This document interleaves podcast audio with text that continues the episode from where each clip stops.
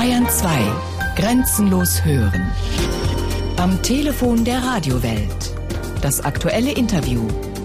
Radiowelt. Montag bis Freitag um 7, 13 und 17 Uhr.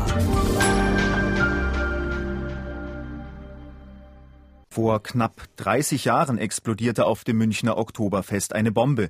13 Menschen starben, knapp 200 wurden verletzt. Das Werk eines einzelnen Täters. So zumindest das Ermittlungsergebnis der Bundesanwaltschaft. Opfer und Angehörige zweifeln diese Einzeltätertheorie an. Das ist erstmal nichts Neues. Neu ist aber, dass ein Opferanwalt jetzt eine Wiederaufnahme der Ermittlungen erreichen will.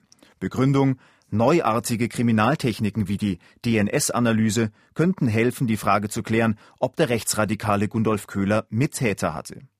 Bei mir im Studio mein Kollege Ulrich Chaussy, der seit Jahrzehnten in Sachen Oktoberfestanschlag recherchiert und publiziert. Grüß Gott, Herr Chaussy. Guten Tag, Herr Seiler. Der Fall ist doch eigentlich abgeschlossen. Die Opfer oder einige von ihnen, einige Angehörige, fordern jetzt aber eine Wiederaufnahme der Ermittlungen. Warum denn das jetzt? Es ist so, dass ja viele alte Mordfälle aufgeklärt werden, weil man neue Kriminaltechniken hat. Letztes Jahr, als ich mit Kollegen für das SWR Fernsehen eine ARD-Dokumentation zum Fall Oktoberfestattentat mit begonnen habe, haben wir auch gedacht, erstmal die alte Geschichte erzählen und dann schauen, ob vielleicht irgendwelche Chancen drin sind. Und deswegen haben wir in den Akten geschaut und ich habe dann an die Bundesanwaltschaft geschrieben und wollte wissen, welche Möglichkeiten es gibt, in diesen Asservaten zu stöbern und neue Erkenntnisse zu gewinnen. Das will ja auch der Anwalt der Opfer neue Erkenntnisse gewinnen, und zwar eben mit diesen neuen Methoden, mit DNS-Analysen. Jetzt kann man sagen, der Fall ist 30 Jahre her. Gibt es da überhaupt noch was zu untersuchen und auch zu vergleichen?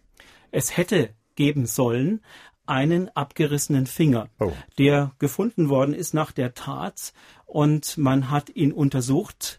Man hat gefunden, nach damaligen Methoden, er gehört nicht zum Leichnam des mutmaßlichen mhm. Alleintäters Gundolf Köhler.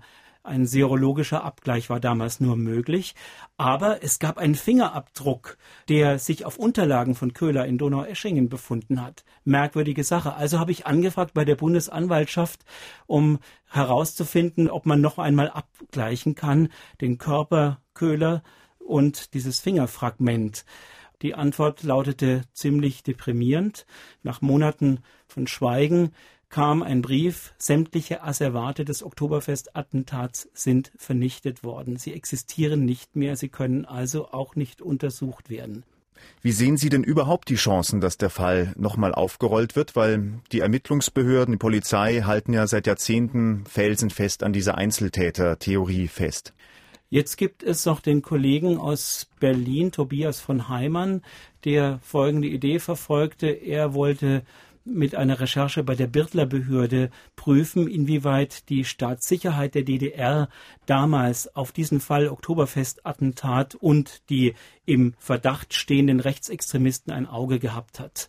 Große Überraschung war, von Heimann bekommt mehrere tausend Seiten von der Birtler Behörde, die sich zum einen mit der damals im Verdacht stehenden Wehrsportgruppe Hoffmann befassten und zum anderen eigentlich sehr, sehr viele Erkenntnisse zulassen über die Arbeit der damaligen Ermittler, sowohl der Sonderkommission Theresienwiese, also der polizeilichen Ermittler im Oktoberfestattentat, als auch der Landesämter für Verfassungsschutz, die damals sich ebenfalls mit den Rechtsextremisten befassten.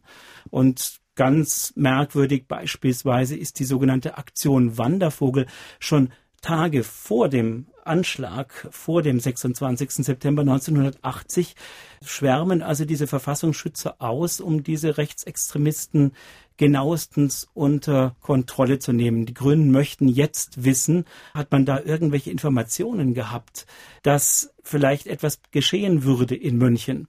Und da muss man jetzt mal schauen, ob die deutschen Verfassungsschutzbehörden nun ihre Erkenntnisse herausrücken, die sie damals dazu veranlassten, diese Überwachung vorzunehmen von Gruppen, von denen man hinterher in den polizeilichen Ermittlungen gesagt hat, der Köhler hatte zwar mal dort Kontakt hin, aber es hat mit dem ganzen politischen Zusammenhang des Rechtsextremismus nichts zu tun.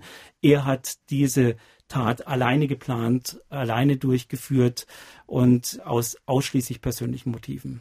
sagt Ulrich Chaussy, mein Kollege Ulrich Chaussy, der seit Jahrzehnten in Sachen Oktoberfest-Attentat recherchiert hat. Vielen Dank für den Besuch im Studio. Bitte sehr.